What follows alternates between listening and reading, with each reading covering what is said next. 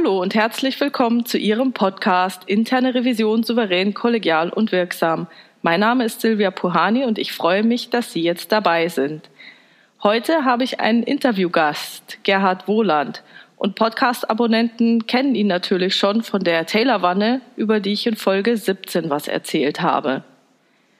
Gerhard Wohland hat den Spruch, ohne Humor sollte sich niemand der Welt zumuten. Er hat in der 68er Zeit in Tübingen Physik studiert und hat dann entdeckt, dass gute Noten ein lösbares Problem sind. Daraufhin wurde er ein guter Student und hat promoviert über die Dialektik von Welle und Teilchen im Grenzland zwischen Philosophie und Physik. Er kam in Kontakt mit Computern, die er bis dahin verachtet hat. Und das führte zu einer Infektion mit bleibenden Schäden. Er sagte, dass dann ein Abstieg erfolgte von den Höhen der Physik in die Sümpfe der Informatik. Er hat nämlich dann acht Jahre auch als Softwareingenieur gearbeitet und kam zu folgenden Erkenntnissen. Dass die Kunden mit Software oft mehr Probleme bekamen als ohne, dass Computer tot sind, dass Menschen lebendig sind, dass nur Lebendiges mit Überraschungen umgehen kann. Und wenn bei hoher Marktdynamik Überraschungen zum Alltag werden, kann der Computer zum Problem werden. Dann hat er noch 25 Jahre in der Beratung gearbeitet bei verschiedenen Firmen und wurde Managementberater durch heimliches Beobachten der Höchstleister. Höchstleister bezeichnet er als Unternehmen, die keine Havarien kennen. Und dabei entstanden Denkwerkzeuge, mit denen leidende Unternehmen sich helfen können und er bezeichnet sich als lernender Berater und Systemtheoretiker. Hallo Gerhard, herzlich willkommen. Hallo. Hallo. Danke, dass du bei meinem Podcast dabei bist. Das freut mich ganz besonders.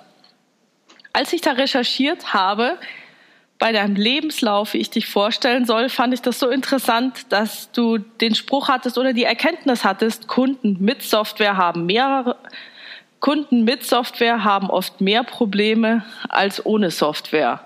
Wie war das denn? Ja, vielleicht sollte man das nicht so dogmatisch äh, formulieren. Probleme mit Software bekommt man immer dann, wenn man von den Computern und der Software und damit von der Informatik Dinge verlangt, die sie nicht lösen können. Also zum Beispiel Kreativität. Heute ist ja die alte Leiche künstliche Intelligenz wieder am Emporkommen. Die Mumie steigt wieder aus dem Grab. Ich habe mich in meiner Jugend intensiv damit befasst. Damals hat die Sache aufgehört mit der Erkenntnis, äh, wir versuchen etwas künstlich zu machen, von dem wir gar nicht wissen, was es ist. Also wir konnten die Frage, was ist denn Intelligenz, nicht beantworten, aber wir waren munter dabei, sie künstlich auf den Computer zu implementieren. Und wenn man so mit Software umgeht, also wenn man der, der Informatik mehr zutraut, als sie tatsächlich leisten kann, dann entstehen Probleme. Nur dann.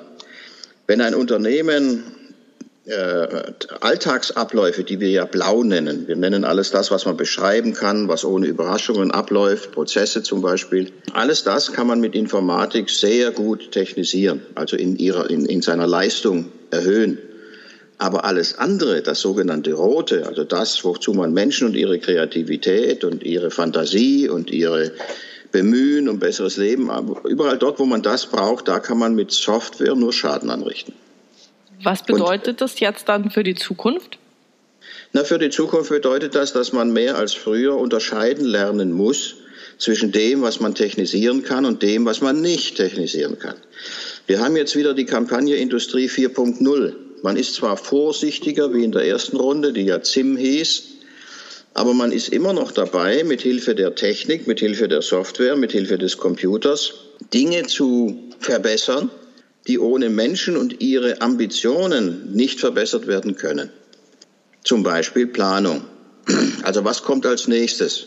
Kommt das Elektroauto oder kommt es nicht? Das sind Sachen, die müssen von Menschen entschieden werden mit dem Risiko des Irrtums. Solche Menschen, die sich trauen zu entscheiden, ohne zu wissen, ob es richtig oder falsch ist, nennt man Unternehmer. Und einen Unternehmer kann man nicht durch einen Computer ersetzen wollen.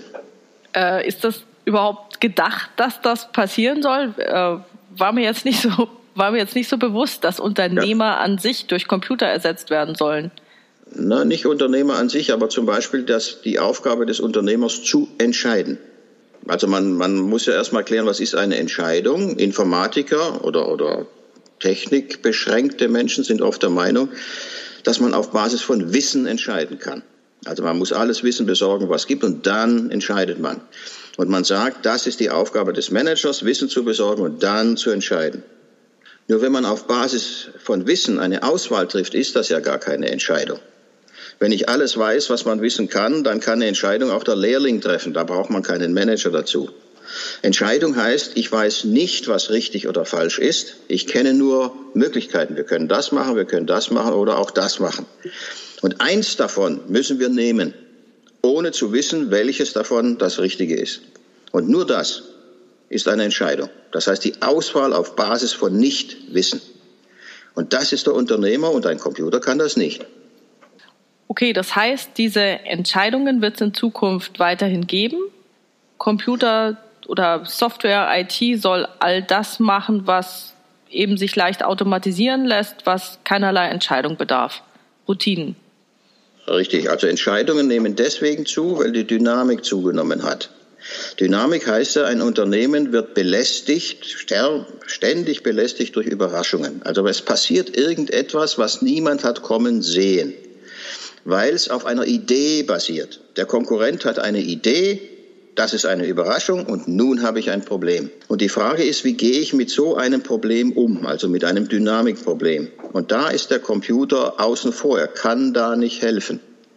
Er kann einem bei vielen anderen Sachen helfen, zum Beispiel Abfallprodukte der KI, der früheren KI, der ersten Runde sind zum Beispiel neuronale Netze. Damit kann man Bilder erkennen, man kann Gesichter erkennen, man kann Texte erkennen, also man kann erkennen, dass ein Text eine Rechnung ist, obwohl im Text der, der Begriff Rechnung nicht auftaucht. Alles das kann ein Computer machen. Das heißt, die Leistungen des Computers, also die möglichen Leistungen steigen stark an. Man kann immer mehr damit machen. Aber das, was das menschliche Bewusstsein auszeichnet, auf Basis von Interessen Entscheidungen zu treffen, da, da kann der Computer nicht helfen. Okay. Wenn ich jetzt aber nicht weiß, was richtig und was falsch ist. Wie kann ein Unternehmen dann oder ein Unternehmer dann gute Entscheidungen treffen? Da ist die Frage, wie falsch. Also wenn okay. man fragt, wie ein guter Unternehmer das macht, wird man nicht dahinter kommen. Man kann einen erfolgreichen Unternehmer natürlich fragen, wie machen Sie das? Und dann wird er natürlich auch was erzählen, wie er das macht. Aber das ist immer die Geschichte vom Klapperstorch. Also es ist eine erfundene Geschichte, die ein Mensch deswegen erfindet, weil er ja auch mit sich selber zurechtkommen muss. Ein Unternehmer, ein erfolgreicher Unternehmer muss sich ja selbst auch beantworten, wenn er sich fragt, wie machst du das? Also wieso kannst du das und andere können das nicht? Dann erzählt man sich eine Lebensgeschichte. Wie jeder weiß, ist Biografie immer eine Selbst, ein Selbstbetrug.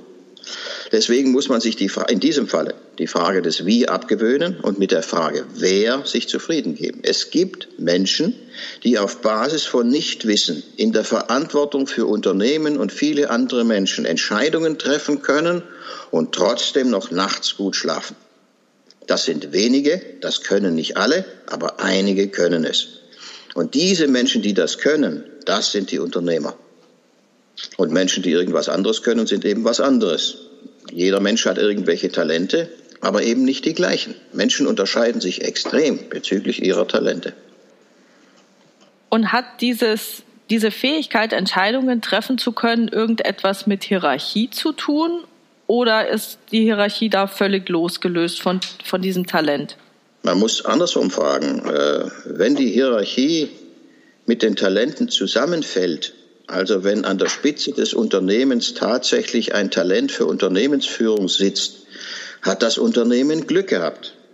Es gibt viele Unternehmen, da sitzt an der Spitze des Unternehmens nur ein Verwalter, der versucht auf Basis von Wissen wissensbasierte Entscheidungen zu treffen.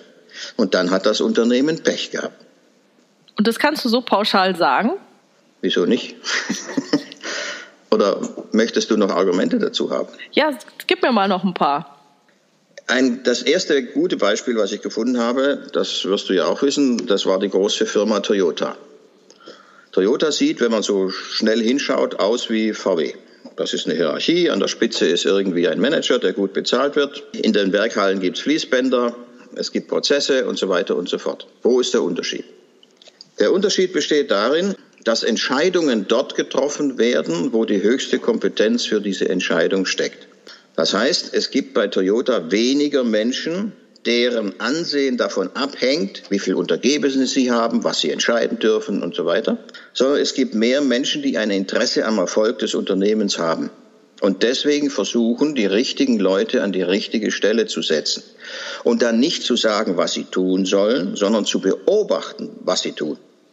Also wie die Talente, wenn man sie an die richtige Stelle setzt, mit den Problemen umgehen und dann versuchen zu lernen, was man daraus lernen kann und dieses Gelernte möglichst vielen zum Nutzen äh, zur Verfügung zu stellen.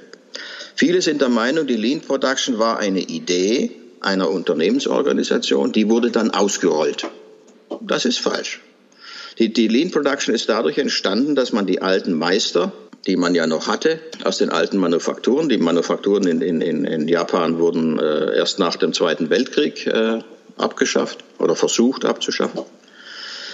Und diese alten Meister sind noch da gewesen und die hat man wieder eingesetzt in die Produktion und dann beobachtet, was passiert. Und was passiert ist, ist das, was man dann im Westen Lean Production genannt hat. Und im Westen war man der Meinung, wenn man das, was Lean Production heißt, nachspielt, zum Beispiel in Wolfsburg, dann erreicht man die gleichen Effekte. Und das war nie der Fall, bis heute nicht. Und wenn du jetzt sagst, die haben die richtigen Leute an die, richtigen, an die richtige Stelle gesetzt. Ja. Wie kann man das denn beobachten, ob der Richtige an der richtigen Stelle ist? Man hat, bei Daimler hat mir mal einer erzählt, da gab es in Untertürkheim so lange Gänge äh, in, den, in, den, in den Entwicklungsabteilungen. Und der, der, Gang war ausgelegt mit Teppichboden. Und im Laufe der Zeit äh, sieht man natürlich, wo da viele Leute laufen. Also der Teppichboden ist dann in der Mitte mehr abgelaufen wie an den Seiten. Und es gibt einige Büros, da ist auch zur Tür des Büros hin quasi eine Abzweigung, die ist auch sehr abgelaufen. Das heißt, es gibt Büros, da kommen viel Besucher und andere, da geht nur der Insasse selber raus und rein. Und diejenigen Büros, wo der Zugang auch abgetreten ist auf den Teppichboden, das sind die Führungspersönlichkeiten des Unternehmens. Ob jemand ein Unternehmen führt, ob ein Richtiger an der richtigen Stelle sitzt, sieht man an seinem Ansehen. Leute, die um Rat gefragt werden, führen das Unternehmen. Und das ist das Kriterium für, sitzt, der, sitzt da einer an der richtigen Stelle, ja oder nein? Hat er Ansehen? Und das Ansehen, wie gesagt, merkt man daran, wie oft er freiwillig um Rat gefragt wird und dass er keine Macht hat, um einen Rat geben zu können. Kannst du zu dem letzten Punkt noch mal was sagen? Er hat keine Macht, um einen Rat geben zu können? Naja, wenn ein Mächtiger einen Rat gibt, dann kann ich den Rat ja nicht äh, ohne Risiko ablehnen. Das heißt, ein Rat und eine Anweisung ist ungefähr dasselbe. Führende Manager machen oft Vorschläge an ihre Mitarbeiter, weil sie sich nicht trauen wollen zu sagen, ich gebe euch einen Befehl oder eine Anweisung. Aber die Mitarbeiter wissen natürlich, egal wie das heißt, was der Vorgesetzte da sagt. Ich tue gut daran, es zu tun. Wenn ich es ablehne oder wenn ich es anders mache, als er vorgeschlagen hat, muss ich mit risikoreichen negativen Konsequenzen rechnen.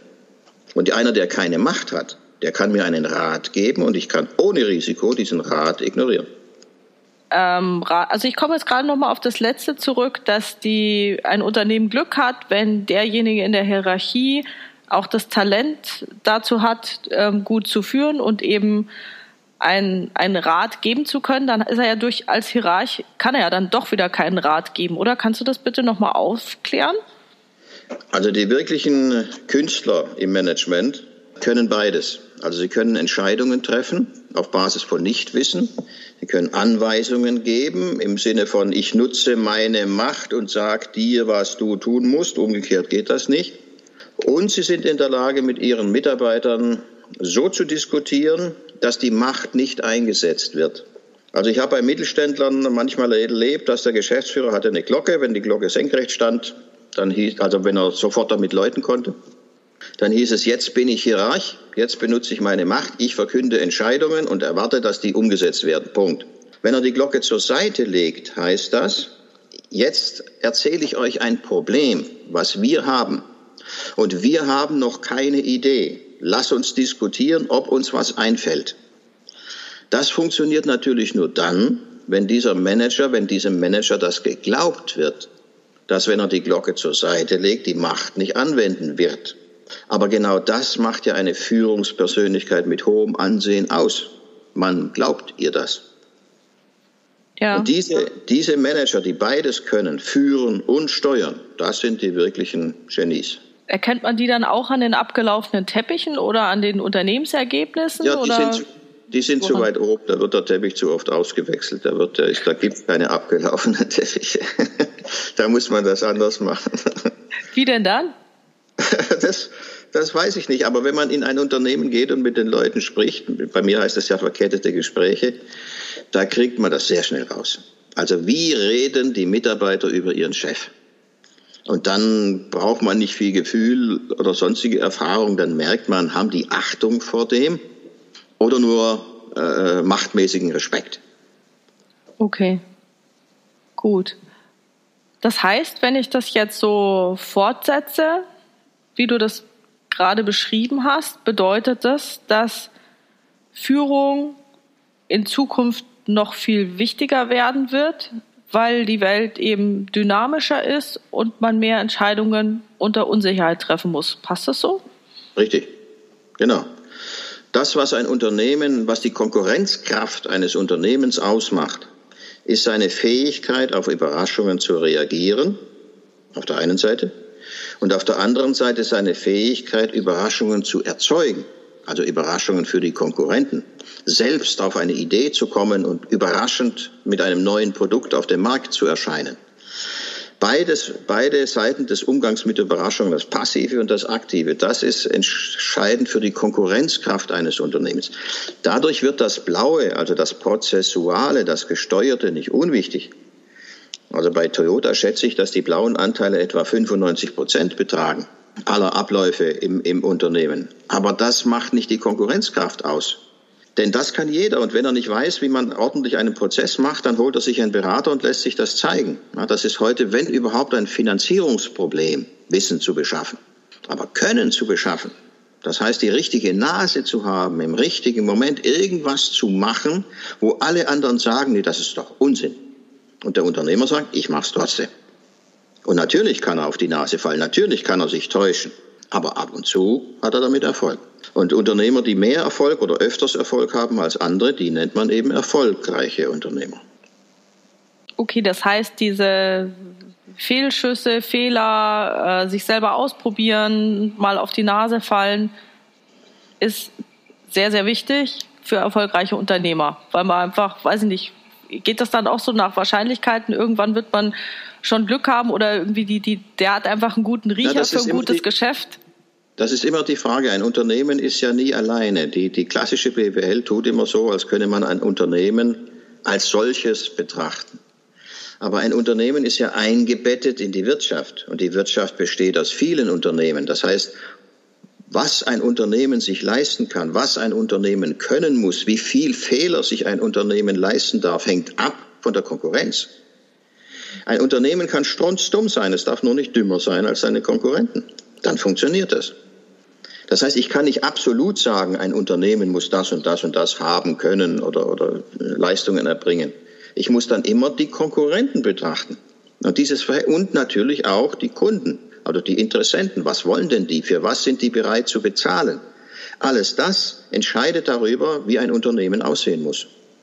Es gibt deswegen ganz schwer ein richtig oder falsch, äh, wenn ich nur aufs Unternehmen gucke. Ich muss auf die Umgebung des Unternehmens gucken und dann erst kann ich feststellen oder untersuchen, was ist denn notwendig, was muss ein Unternehmen können und was nicht. Okay, jetzt in der heutigen Zeit, wo eben alle von Digitalisierung sprechen, was ist denn deine Antwort? Was müsste denn deine, ein Unternehmen können? Äh, äh, was wollen wir jetzt machen? Digitalisierung oder die Frage, was muss ein Unternehmen können? Digitalisierung heißt, ist einfach ein anderes Wort für Technisierung. Technisierung gibt es schon seit dem Faustkeil. Also Technisierung ist, ledig, ist, ist die, die, das Bemühen von Menschen, ihre körperlichen Schranken zu überwinden. Der Faustkeil hat die körperliche Schranke der Faust, der Weichheit der Faust überwunden. Man hat festgestellt, damit kann man viel mehr erreichen als ohne Stein. Und ab da ging das immer so weiter. Nur ist es so, dass nicht die technische Innovation die Wirtschaft treibt, sondern umgekehrt. Die Wirtschaft produziert durch Konkurrenz immer Probleme. Also Frühkapitalismus hatten die Unternehmen immer Probleme. Wo kriege ich genügend Energie her, um das zu produzieren, was ich, zu, was ich produzieren will? Und wenn ich mehr Energie kriege oder billige Energie, habe ich einen Konkurrenzvorteil. Und siehe da, es wird was erfunden, was Energieprobleme lösen kann. Die Dampfmaschine. Also saugt die Industrie, die damalige Industrie, diese Erfindung auf und entwickelt sie weiter. Aber es ist nicht umgekehrt gewesen. Es war nicht die Dampfmaschine und dann hat sich die Industrie entwickelt, sondern umgekehrt. Die Technisierung wird immer gemessen. Also das, was an technischer Erfindung sich durchsetzt, hängt immer davon ab, ob das, was die technische Erfindung kann, gerade gebraucht wird. Und Digitalisierung oder Computerisierung ist es nicht anders. Und heute macht man wieder dieses Theater ums goldene Kalb, dass man sagt, wir haben hier eine technische Erfindung, den Computer. Jetzt müssen wir nur noch die passenden Probleme dazu finden. Und dann geht's aufwärts. Das ist verkehrt rum gedacht.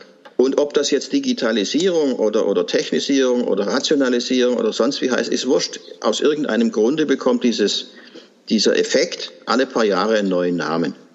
Und im Moment heißt er gerade Digitalisierung. Okay, dann zurück nochmal zu der anderen Frage.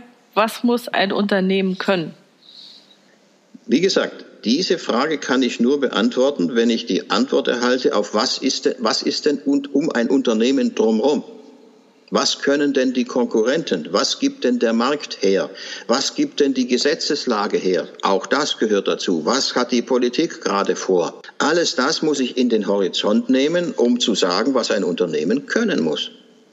Okay, und das, was die standardmäßig äh, können müssen, also was weiß ich, wenn jetzt die Gesetzgebung oder sonstige Regularien bestimmte Dinge vorgeben, die gemacht werden müssen, wäre das dann sozusagen die Rahmenbedingung dessen, innerhalb dem sich ein Unternehmen so bewegen kann? Ja, es ist nur so, dass, dass zum Beispiel gesetzliche Rahmenbedingungen schaffen ja keinen Unterschied zwischen Unternehmen. Also das, wenn das Restriktionen sind, dann gelten die für alle. Und alle müssen sie irgendwie machen. Und wenn es einer gelöst hat, dann kann es der nächste nachmachen. Das, ist, das sind regulierte äh, Marktverhältnisse. Wir haben aber heute die Sache mit der Dynamik. Das heißt, die Unternehmen sind sehr stark aufeinander gepresst, sie können sich nicht mehr ausweichen und sie gehen sich gegenseitig mit ihren Ideen auf die Nerven. Und deswegen ist in den meisten Märkten, es gibt noch Ausnahmen, aber wenige, in den meisten Märkten ist es so, dass ein Unternehmen dann erfolgreich ist, wenn es diese beiden Kriterien erfüllen kann, genügend Überraschungen auszuhalten und genügend Überraschungen zu erzeugen. Wie viele das sind, das hängt ab vom jeweiligen Markt und von, von den Konkurrenten und von dem, was die können.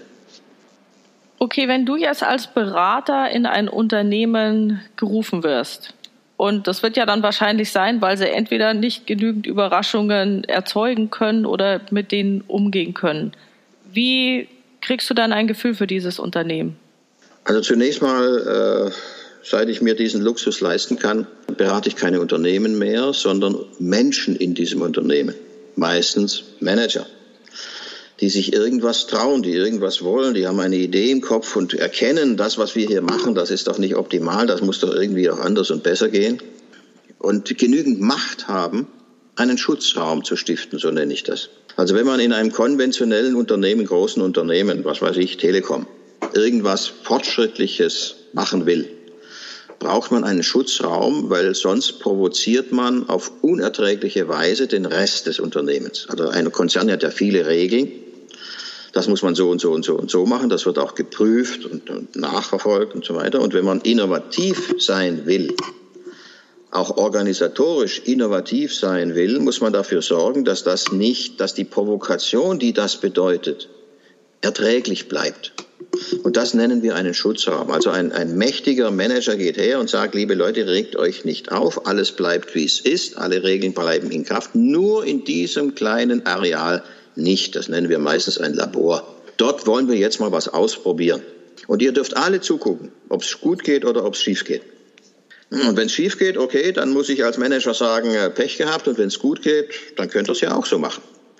Und äh, diese, diese Personalisierung der Beratung, die ist für mich sehr wichtig. Denn wenn ich ein Unternehmen beraten sollte, wüsste ich nicht, was ich machen soll. Wer ist das? Das ist ja keine Person.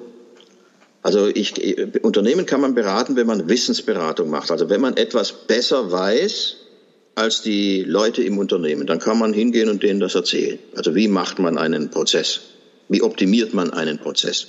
Wenn man das weiß, kann man hingehen und dieses Wissen verkaufen. Aber das mache ich ja nicht, sondern ich, ich, äh, meine Aufgabe ist ja, mich beim Irren beobachten zu lassen. Deswegen nenne ich mich lernender Berater. Lernen ist anders wie in der Schule.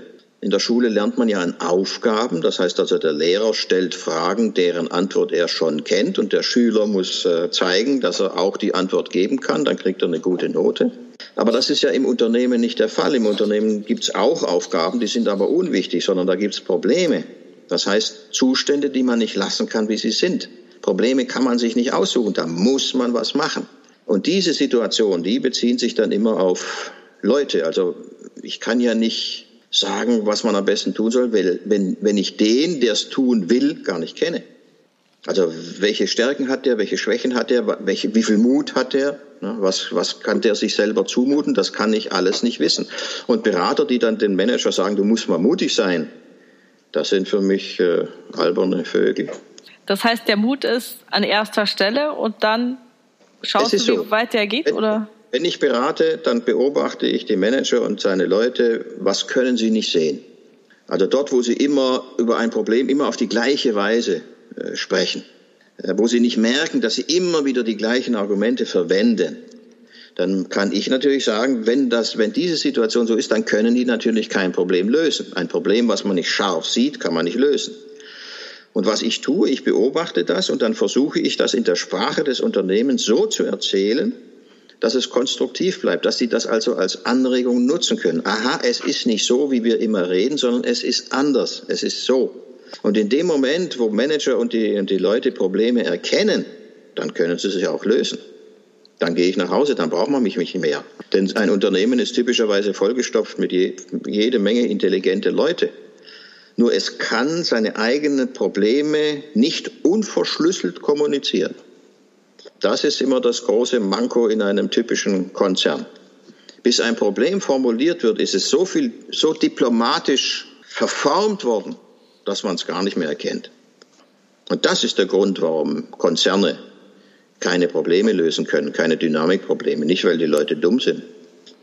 Ich wollte gerne nochmal zurückgehen. Also wenn ich es jetzt richtig verstanden habe, wie dein Vorgehen ist, du beobachtest den Manager mit seinem Team und machst dann sowas wie blinde Flecke identifizieren, wenn du siehst, okay, es ist immer wieder der gleiche Lösungsversuch, es ändert sich aber nichts, dann versuchst du einen Unterschied einzuführen oder den zu provozieren oder da hänge ich jetzt noch, es genauer darzustellen.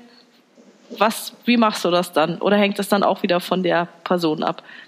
Also äh, erstmal eine kleine Bemerkung zum blinden Fleck. Das ist ein heiliger Begriff der Systemtheorie. Der blinde Fleck ist die Voraussetzung für die Erkenntnis und kein Hinderungsgrund. Also wenn, wenn ich zum Beispiel mit dem Augen etwas betrachte mit Hilfe von Licht, dann äh, darf ich das Licht selbst nicht sehen. Sonst kann ich das, was ich betrachten will, nicht, nicht sehen. Im Nebel zum Beispiel, da sehe ich das Licht selbst. Und deswegen ist es gefährlich. Ich kann die Straße nicht mehr beobachten. Und dieses unsichtbare Medium, das nennt man den blinden Fleck. Sobald der blinde Fleck sichtbar wird, bin ich blind.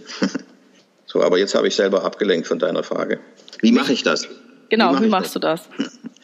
Jetzt sind wir wieder bei der Frage, wie. Ich habe ja, ich mache das jetzt schon, was weiß ich, 30 Jahre oder so, und es kamen natürlich immer junge Leute, die sagten, das will ich auch lernen. Wie machst du das? Und als ich noch unerfahren war, habe ich gesagt, na ja gut, dann geh halt mal mit, setz dich ein in die Gespräche, die ich da führe. Und habe aber dann die Erfahrung gemacht, dass erstens, wenn ich jemand mitnehme in ein Gespräch, dann führe ich, könnte man sagen, einen Zwei-Fronten-Krieg. Das heißt, ich muss meinen eigentlichen Gesprächspartner beobachten. Was, was denkt er? Warum denkt er das? Und dann muss ich auch noch meinen Kollegen beobachten und, und äh, versuchen festzustellen, hat er jetzt mitgekriegt? Hat er mitgekriegt, was gerade passiert ist? Was der gerade gesagt hat? Und wenn er es nicht mitgekriegt hat, dann muss ich es versuchen, nochmal zu machen, dass er es mitkriegt. Oder ich muss ihm sogar sagen, dass er jetzt aufwacht. Das heißt, das Gespräch ist kaputt. Das ist so ähnlich wie wenn man früher äh, in alten Kameras, Fotokameras versuchen wollte herauszufinden, was habe ich denn fotografiert und macht die Kamera auf, um zu gucken, dann ist das Bild kaputt.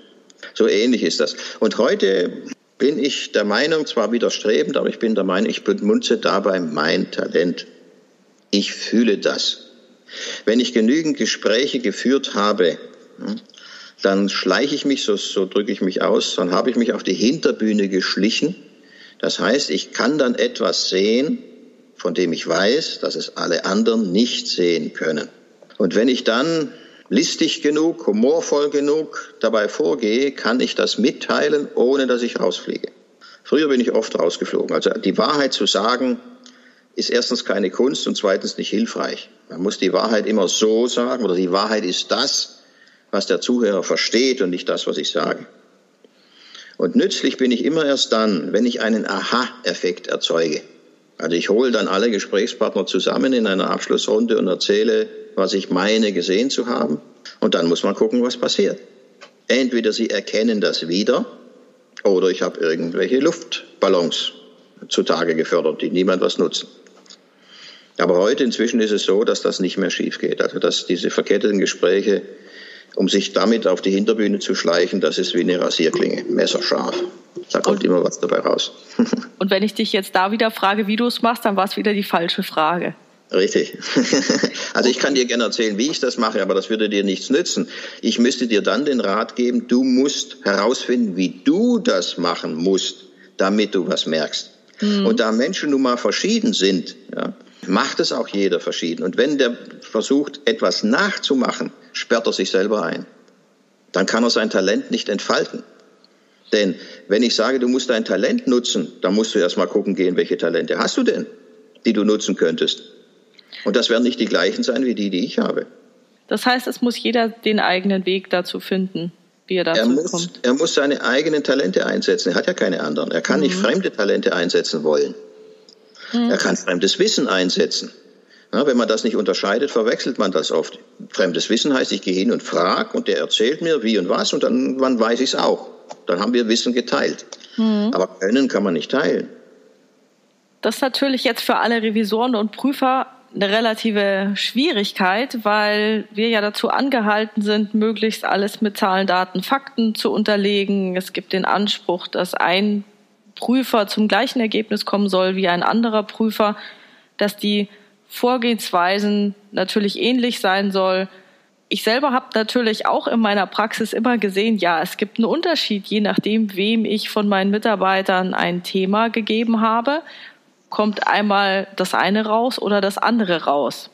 Mhm. Das, also die Erfahrung habe ich auch gemacht, auch wenn das mechanische Vorgehen oder wie so ein Projektablauf, wie man sich das so vorstellt, identisch ist, sind doch die Inhalte, die zutage gefördert werden, total unterschiedlich und die hängen nicht unbedingt vom Wissen ab. Ist so meine Erfahrung. Ja. Ich würde gerne nochmal auf den Punkt äh, zurückkommen, den du gerade gesagt hast, zur Kommunikation von Problemen, dass die ja. unverschlüsselt erfolgen soll. Kannst du da bitte noch was dazu sagen? Also die Frage ist ja, wie sich so ein Sozialsystem wie ein Unternehmen stabil hält. Also wieso kann da nicht jeder kommen und sagen, das machen wir jetzt anders? Jeder, der kommt und sagt, das machen wir jetzt anders, muss, es, muss damit rechnen, wenn er kein Anfänger ist, damit, dass es schief geht, dass sich also das Sozialsystem wehrt. Und äh, diese Wehrhaftigkeit des Sozialsystems, das ist die Grundlage für seine Stabilität. Ein Unternehmen braucht ja, damit es stabil ist, Fähigkeiten, Einmischungsversuche abwehren zu können. Also nicht jeder darf irgendwo irgendwas wollen und das dann auch gleich umsetzen und ausrollen und sonst irgendwas. Dann würde sich das Unternehmen im Laufe der Zeit auflösen. Es wäre zu beliebig. Es hätte keine Stabilität mehr. Man könne sich nicht, auf nichts mehr verlassen. Man kommt morgens ins Unternehmen und dann müsste man fragen, ja, ist das jetzt noch mein Arbeitsplatz? Ist mein Chef noch mein Chef oder hat sich das geändert über Nacht? Hm. Dass sich das alles langsam genug ändert, zäh genug ist, das ist die Verdienst des, das, was wir nennen Immunapparat. Das heißt also, das System kann dafür sorgen, dass es stabil bleibt, dass es sich wehren kann gegen Änderungsversuche. Die meisten sagen ja, das ist negativ. Bedenkenträger nennt man dann die Leute, die, die diese Bedenken vortragen. Man vergisst dabei, dass es oft so ist, dass die Bedenkenträger natürlich Recht haben können und die, die was ändern wollen, äh, im, im Unrecht sind, also irgendwas ändern wollen, was dem Unternehmen schadet. Man ist heute sogar so weit, dass man Änderung als solches schon als gut sieht. Egal, was da geändert wird, in welche Richtung, völlig egal. Wenn Änderung, dann gut. Und das ist natürlich äh, reichlich naiv. Ein Mittel des Unternehmens für Stabilität zu sorgen, ist dafür zu sorgen, dass die Mitarbeiter des Unternehmens das Unternehmen nicht verstehen. Also sie wissen nicht, warum Meetings langweilig sind. Sie wissen nur, dass der, der Fritz und die Emma und so weiter, das sind die Leute, die machen immer so langweilige Meetings. Aber dass man die Emma und den Fritz auswechseln könnte und dann wären die Meetings immer noch langweilig, das deutet darauf hin, dass die Meetings in einem Unternehmen eine Funktion haben, die man nicht sieht nämlich Hierarchie zu demonstrieren. Der Chef kann einladen und die Mitarbeiter langweilen, aber nicht umgekehrt. So demonstriert man die Machtstruktur des Unternehmens. Das darf man natürlich nicht merken. Denn wenn man es merkt, könnte man sich dagegen wehren. Also muss das die Kultur so gebaut sein, dass die Mitarbeiter sich darauf beschränken, auf den, der zum Meeting einlädt, zu schimpfen. Mehr passiert nicht. Wenn ich das aber übersetzen kann, wenn ich da von außen drauf gucken kann, dann kann ich sagen, äh, Meetings sind dazu, Machtstrukturen zu zelebrieren. Und wenn ich das so sage, dass ich nicht rausfliege, dann können die Menschen sich überlegen, können wir es auch ohne Meetings machen, vorher nicht. Hast du da mal einen Formulierungsvorschlag dafür? Weil ich glaube, dieses Thema, dass äh, Meetings dazu da sind, um Macht zu zelebrieren, gibt es vielleicht öfter als in einem Unternehmen. Ich glaube, es gibt es in jedem großen Unternehmen. Also ich habe noch keins getroffen, wo das nicht so ist. Nur der Witz ist, und jetzt sind wir wieder beim Talent, man muss es in jedem Unternehmen anders sagen. Also wenn ich das zum Beispiel in einem Buch oder einem Artikel veröffentliche, was ich ja schon oft gemacht habe, hat das keinerlei Wirkung. Denn jeder ist der Meinung, ja, das ist vielleicht irgendwo anders, aber bei uns ist das nicht so. Das geht ganz schnell. Also dieser Immunapparat ist nicht doof. Der kann sich sehr gut wehren, auch gegen intelligente, verbal intelligente Erklärungsversuche. Aber erst wenn ich es in der Sprache des Unternehmens formulieren kann, wenn ich Namen in die Formulierung einsetzen kann, ohne diese Personen, die ich da nenne, zu beschädigen, also ohne an ihrem, an ihrem Ansehen oder Reputation kratzen zu müssen, dann hat es Wirkung. Hättest du da ein Beispiel für mich? Weil ich kann es mir noch nicht so richtig vorstellen, wie das lauten soll. Ein Beispiel. Ich hatte mal eine Versicherung, da war der Immunapparat so organisiert, dass wenn man sich in der Linie, also als Manager, was hat zu Schulden kommen lassen, wurde man zum Projekt verurteilt. Also Projektleitung oder die Projektleiter waren immer Leute, die sich in der Linie was zu Schulden kommen haben lassen. Wenn man ein Projekt geleitet hat, ist das Projekt meistens schiefgegangen. Also es ist wie eine, sieht wie eine Verbannung nach Sibirien. Das Projekt äh, meistens schiefgegangen und dann ist man rausgeflogen. Oder wieder erwarten, hat das Projekt Erfolg gehabt, okay, dann durfte, dann hatte man noch eine Bewährung, dann wurde man wieder in die Linie gesetzt und hatte eine zweite Chance. Dass das so war, ist natürlich hochgradig tabuisiert. Jeder wusste, dass es so ist, aber dadurch, darüber hat man nicht geredet. Solange man Projekte nicht brauchte, früher in der Versicherung war das so, da war es wurscht, also diese klassischen EDV-Projekte, wenn die doppelt so lange gedauert haben und doppelt so lang, doppelt so viel gekostet haben, war das kein großes Problem, denn EDV-Projekte hat eine Versicherung sowieso aus der Portokasse bezahlt. Nur irgendwann wurde es enger, da wurde dieser regulierte Versicherungsmarkt enger und jetzt brauchte man plötzlich Ergebnisse vom Projekt zu einem bestimmten Datum. Und wenn man dieses Datum äh, gerissen hat, dann, hat äh, dann war das ganze Projekt sinnlos gewesen. Also irgendeine gesetzliche Vorlage, man könnte das und das machen, neue Versicherungstypen. Dazu muss aber die Verwaltungssoftware bis da und da fertig sein und von der Bundesbehörde abgenommen sein. Man konnte also nicht äh, beliebig lange damit warten. Und jetzt war die Frage, wie macht man so ein Projekt? Und da war die Antwort von außen, wenn ihr eure Projektleiter dadurch einsetzt, dass ihr nach gescheiterten Existenzen im Management sucht, dann werdet ihr keine Projekte machen können, die auf Leistung kommen. Also muss man das erstmal auf den Tisch legen. Das heißt, ich muss mit den Projektleitern, mit solchen verurteilten Projektleitern reden, mit Projektleitern, die da durchgekommen sind, Projektleitern, die durch den Rost gefallen sind, mit den Mitarbeitern der Projekte und natürlich mit dem Management. Und nur wenn man ganz vorsichtig vorgeht und die richtigen Worte wählt, äh, dann kann man diese Erkenntnis vermitteln. Und die Erkenntnis habe ich damals bei dieser Versicherung nur deswegen vermitteln können, weil der Vorstandsvorsitzende dieser Versicherung nach vielleicht zweistündigem Schimpfen immer unter Hinzuziehung irgendwelcher Fachleute aus dem, aus dem Konzern über diesen Unsinn, na, das heißt die Sibirien-Verurteilung von gescheiterten Managern und so weiter und so fort. Er hat dann Leute herzitiert und die mussten dann sagen, dass das alles Unsinn ist, klar. Aber nach langer Zeit, es waren mindestens zwei Stunden, ist, sind ihm die ersten Zweifel gekommen. Und am folgenden Tag hat er mich angerufen und hat gesagt, ich habe recht. Und dann bleibe ich zu Hause. Mehr ist nicht zu tun. Das ist ja eigentlich ein Plädoyer dafür für Hartnäckigkeit. Also gerade auch für Prüfer und Revisoren, wobei die natürlich auch immer Gefahr laufen, dass sie ihren Job verlieren können. Ja, es ist nur so bei, bei der Revision. Man muss ja unterscheiden. Ein Unternehmen, wenn es stimmt, was ich sage, ein Unternehmen ist zum größten Teil blau. Das heißt, es besteht aus Prozessen, die natürlich mit hoher Disziplin ausgeführt werden muss. Oft wird das ja so missverstanden, dass man sagt, das Blaue ist das Alte und das Rote ist das Innovative, das Neue, das Moderne. Das ist Unsinn. Beide rote und blaue Anteile eines Unternehmens sind extrem aufeinander angewiesen. Wenn das Blaue nicht funktioniert, hat das Rote Probleme und umgekehrt. Das heißt, die Ambition von Controlling und Revision, dafür zu sorgen, dass Regeln eingehalten werden, ist unverzichtbar wichtig. Die Schwierigkeit, die neue Schwierigkeit ist nur, dass man das unterscheidet.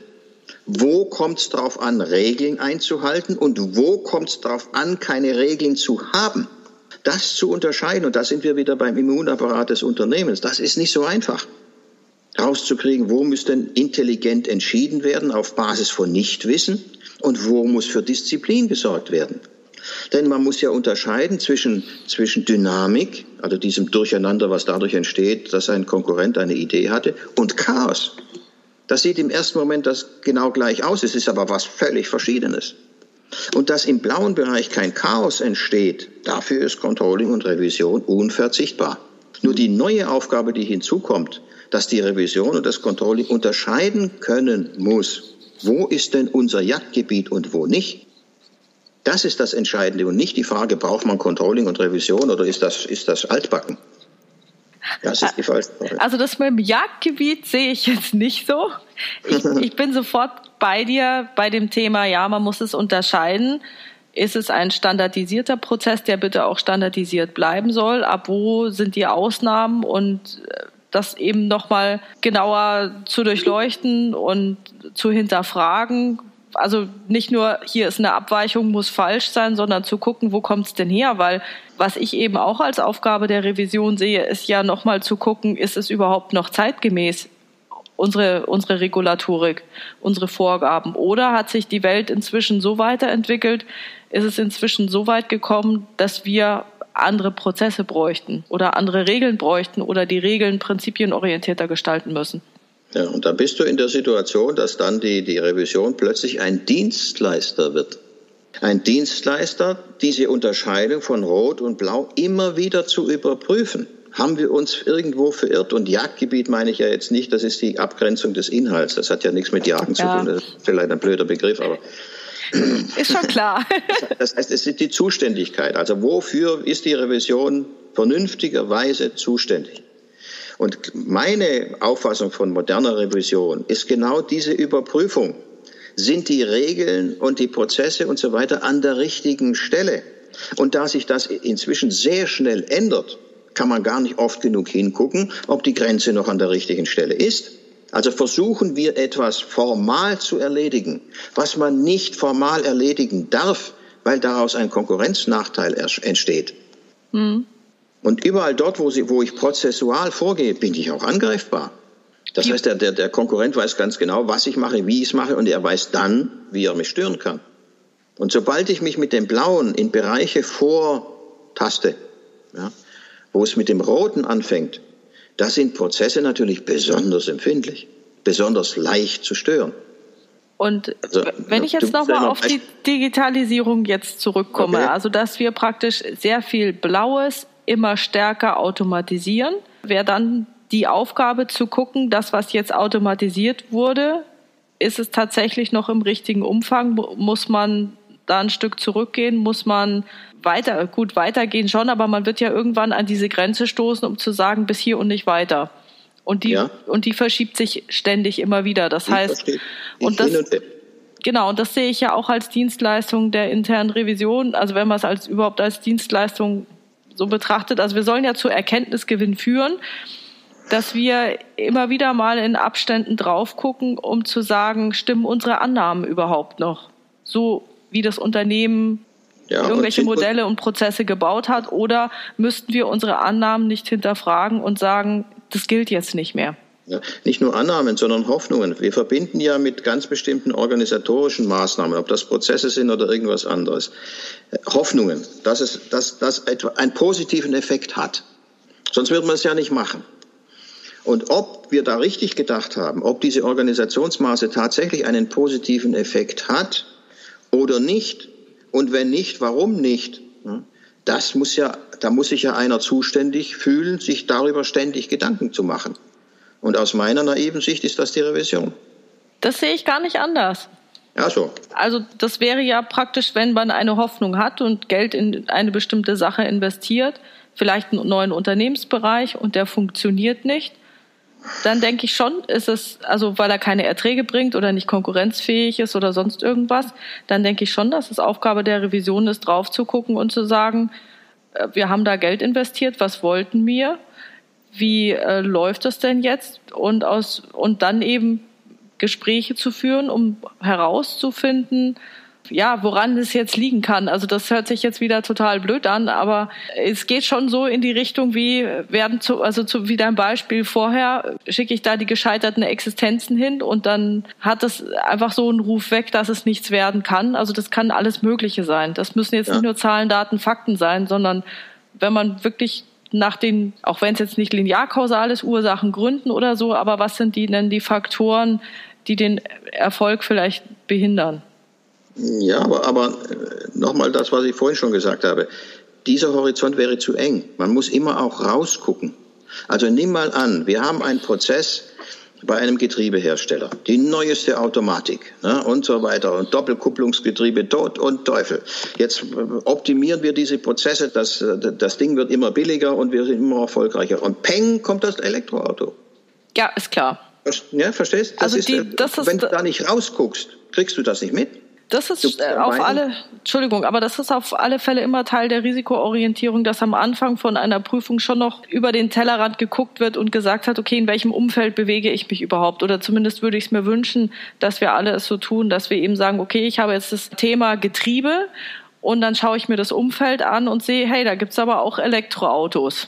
Was könnte ja, passieren? Die, die, Antwort, die Antwort auf die Horizonterweiterung könnte ja sein, dass zu den Kriterien, wann, wann ist der Prozess gut, Hinzu kommt, welcher Aufwand muss ich treiben, um den Prozess durch einen anderen zu ersetzen? Mhm. Das ist ein Kriterium, das, das du ohne, ohne rausgucken gar nicht hast. Denn wieso sollst du auf die Idee kommen, dass es an, an einem Prozess wichtig ist, dass man ihn leicht abschaffen kann?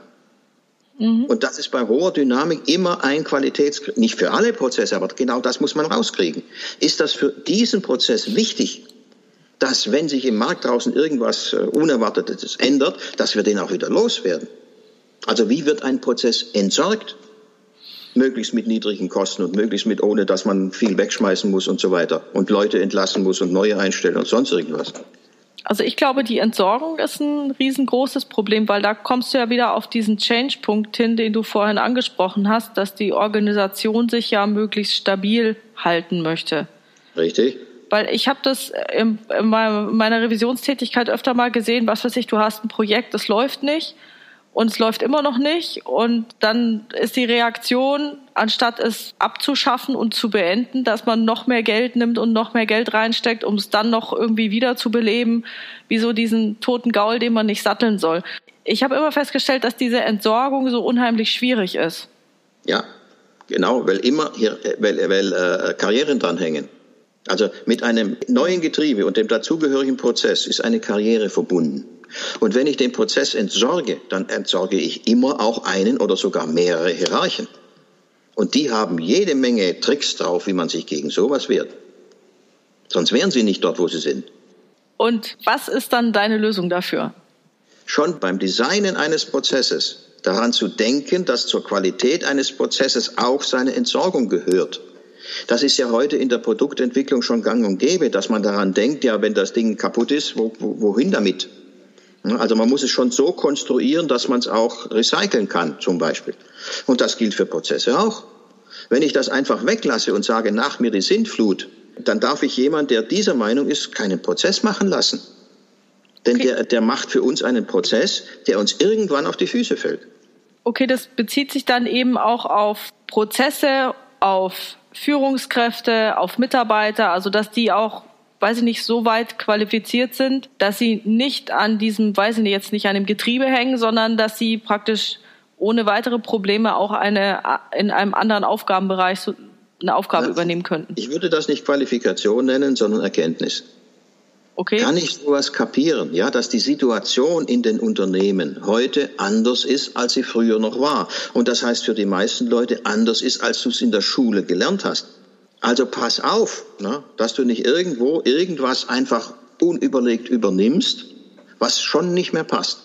Und das muss man auch bei der Stellenbeschreibung, Karriereplanung und berücksichtigen. Das heißt, ein Unternehmen ist heute sehr darauf angewiesen, dass es hochqualifizierte Leute an Bord holt, aber immer mit der Möglichkeit, sie zu versetzen, was anderes mit ihnen zu machen.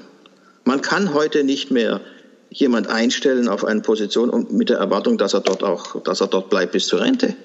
Und jetzt muss man überlegen, wie muss man Arbeitsplätze gestalten, wie muss man Arbeitsverhältnisse gestalten, dass dort auch Flexibilität möglich ist, ohne Menschen zu beschädigen.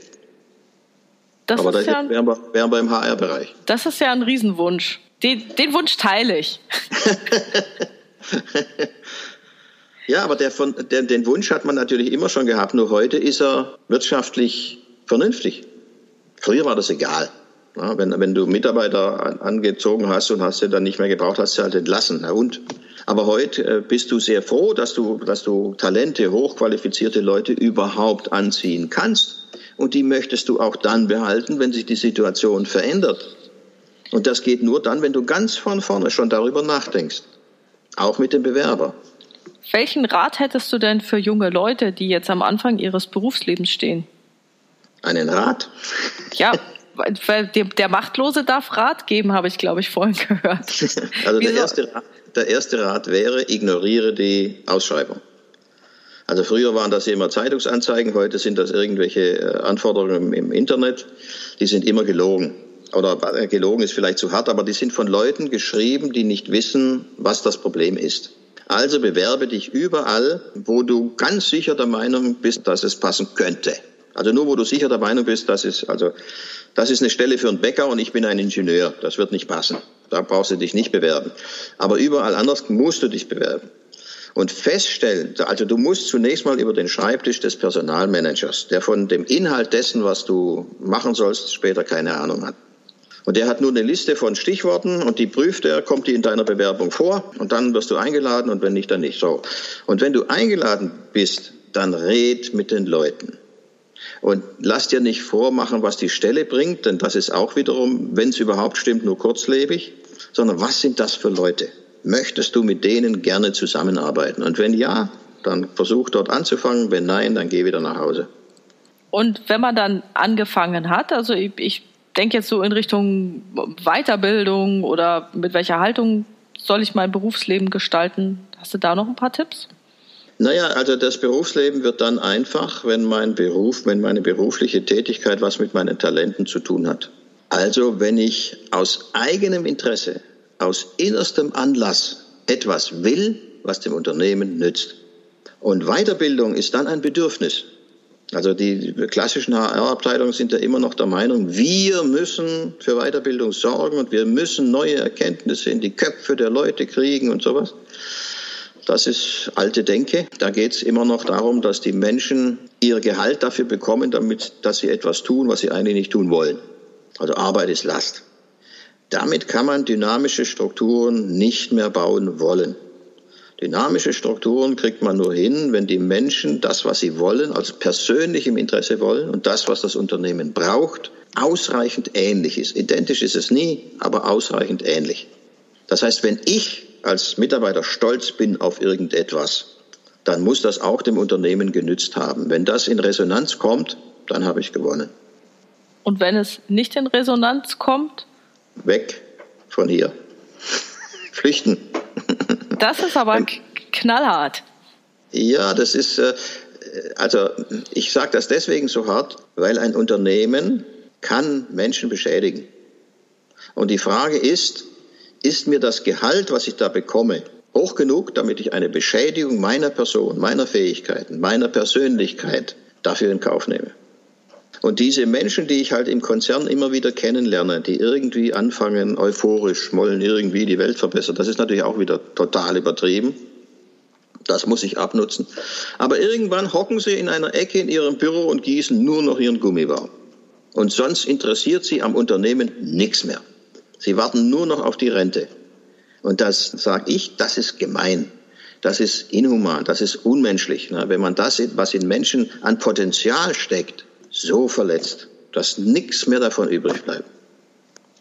Und die Frage, die man dann dem jungen Menschen stellen will, äh, willst du so auch werden?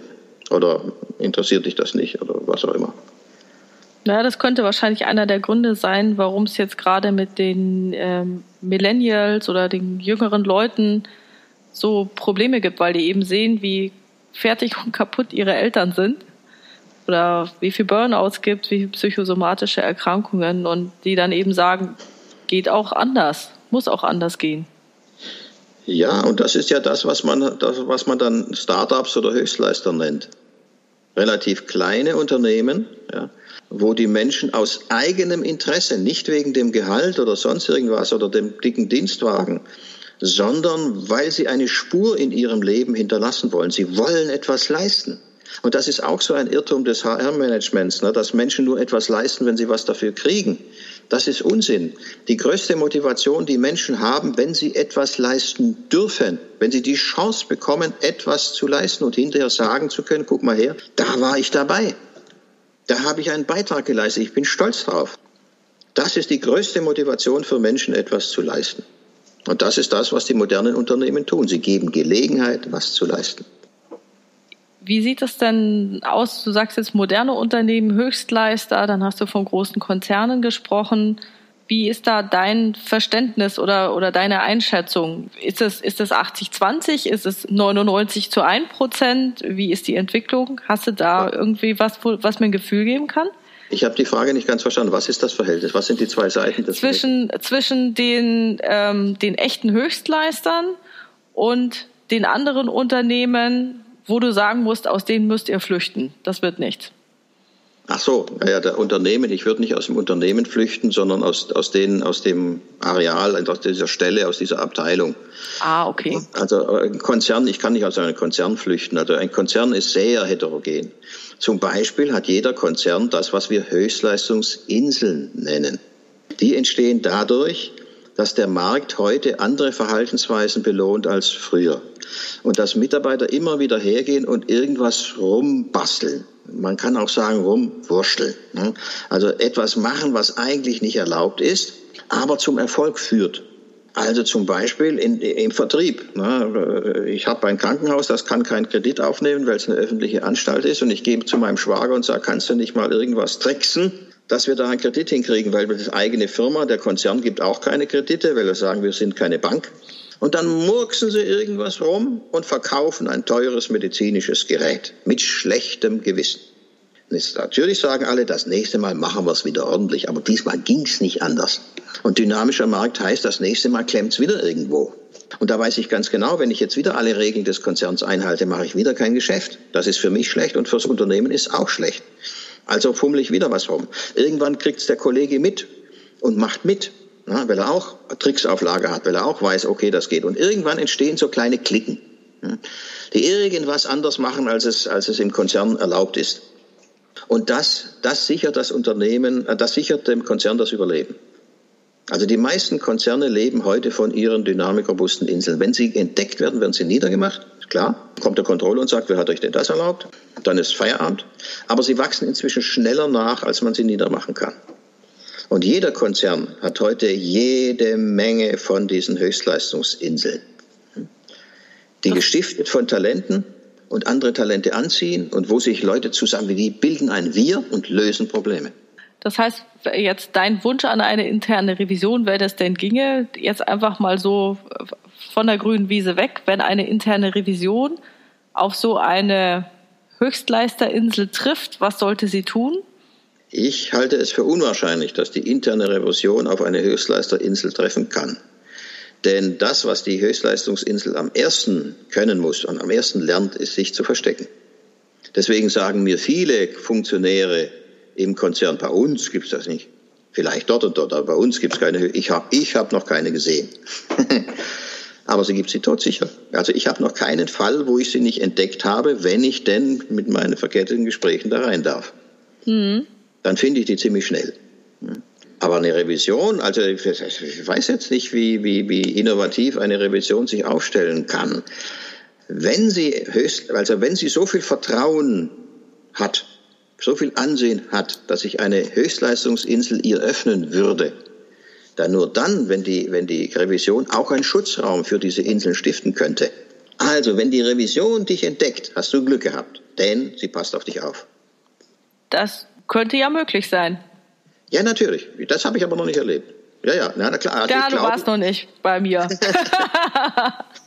also ich glaube, das, was ich dann Höchstleister nenne, ist ja nichts anderes, als dass die ihre Inseln, die ihre Höchstleistungsinseln nicht verstecken müssen.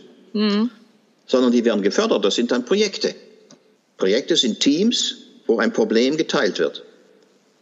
Und wo der Projektleiter sein Talent nutzen kann, um solche Teams zu stiften. Ohne zu wissen, wie er das macht. Aber, aber äh, dynamikrobust zum Beispiel, das ist auch der stockkonservativste Konzern, ist dynamikrobust, sonst gäbe es ihn ja nicht mehr. Also wenn, wenn ein Konzern das nicht schafft, mit Hilfe seiner Höchstleistungsinsel Dynamikrobustheit zu erzeugen, verschwindet er. Und es sind ja schon viele Industrien in Europa verschwunden. Fotoindustrie, äh, Unterhaltungselektronik und weiß der Teufel was. Dort hat man es nicht geschafft. Dort hat die Höchstleistungsinsel nicht ausgereicht und dann verschwindet das Ding. Und wie siehst du das bei Banken? Ich meine, ich bin ja jetzt auch gerade in einer Bank. Hm. Ja, Banken ist natürlich der, der Bereich, wo ich mich am wenigsten auskenne. Aber ich kann mir nicht vorstellen, dass es da viel anders ist. Also ich hatte unlängst eine, eine, eine Diskussion mit einem Bankenvorstand, da ging es um äh, Blockchain. Eine sehr interessante Diskussion, die sollte eine halbe Stunde dauern und nach vier Stunden waren wir immer noch nicht fertig. Da war es schon Nacht und da wurde schon Brötchen bestellt aus irgendeiner noch offenen Kantine der Nachtschicht. Äh, dort ist das Gleiche. Ne? Dort hat man eine technische Innovation und weiß noch nicht, geht uns das was an? Können wir das ignorieren? Müssen wir uns damit beschäftigen? Und wenn ja, was könnte das bedeuten? Und da hatte ich nicht den Eindruck, dass das sich von einer Diskussion in einem Industriekonzern unterscheidet. Mhm. Kapiert man die Wirtschaft oder kapiert man sie nicht? Kann man, kann man äh, chancenreich genug sich mit der Zukunft beschäftigen oder kriegt man das nicht hin? Und wenn man dazu stur ist, ne, Blockchain, das geht uns doch nichts an. Ne? Wir sind eine solide Bank. Ne? Wir machen keine solchen komischen Hippie-Experimente. Ne? Dann kann sein, dass man die Kurve nicht kriegt. Oh weh, ich wollte eigentlich jetzt nicht mit so einer düsteren Aussicht abschließen. Na, wieso düster? Also nehmen wir doch als Beispiel Svenska Handelsbanken weiß nicht, ob wir uns da mal da schon mal unterhalten haben. Ich glaube, du hast sie nur mal ganz kurz äh, angesprochen, aber ich kenne sie nicht. Also das ist eine, eine, schwedische Bank, europaweit tätig, sehr erfolgreich, seit, ich weiß nicht, 15 Jahren oder so oder länger, kontinuierlich erfolgreich. Und die haben alle Organisationselemente, Dynamik robuster Organisationen übernommen oder erfunden, weiß ich nicht. Auf jeden Fall findet man sie vor. Also dieses, dieses Ausbalancieren zwischen zentraler Weisung, Strategie und äh, Anweisungen und dezentraler Kompetenz. Da sind sie sehr an die Grenzen gegangen, ne? dass sie sagen, also wir entscheiden dort, wo das Wissen, also vor, vor allem Alltagsentscheidungen treffen wir dort, wo das Alltagswissen auch da ist. Hm. Und wir akzeptieren, dass je höher ein Manager steigt, je mehr größer wird die Entfernung zum Alltagswissen und deswegen darf er sich dort nicht mehr einmischen wollen. Wir nennen das dann Pflichtanmaßung, wenn ein Manager der Meinung ist, ich muss steuern, das ist meine Aufgabe. Auch wenn ich das Wissen, was man für Steuerung braucht, gar nicht mehr besorgen kann. Deswegen muss ich trotzdem mindestens so tun, als würde ich steuern. Und das hat die Handelsbanken als, genauso als Problem erkannt und, und abgestellt wie andere Höchstleister auch. Das würde mich natürlich jetzt noch genauer interessieren, wie die das machen, was die da machen. Ja, da, da gibt es jetzt sehr, sehr äh, jede Menge Literatur. Das kann man überall nachlesen. Svenska Handelsbanken. Dann werde ich mich da nochmal auf die Suche machen. Ja, das ist von der Bank selber, aber auch von Leuten, die mal dort waren und von außen das dann beschreiben und so weiter. Gibt es alles Mögliche. Sehr cool. Sehr schön. Ich habe jetzt, glaube ich, fast eine Viertelstunde mit dir schon gesprochen und äh, wollte mich sehr für deine Zeit bedanken, Gerhard. Super. Es war wie immer ein für mich wieder sehr lehrreiches Gespräch. Immer wenn ich denke, ich habe es verstanden, muss ich die Erfahrung machen, ich habe es doch noch nicht verstanden. Aber nichtsdestotrotz ist es ja umso schöner, weil ich wieder was Neues dazulernen kann. Okay. Ich danke dir sehr für dieses Gespräch. Ich danke dir. Bis dann. Tschüss. Tschüss.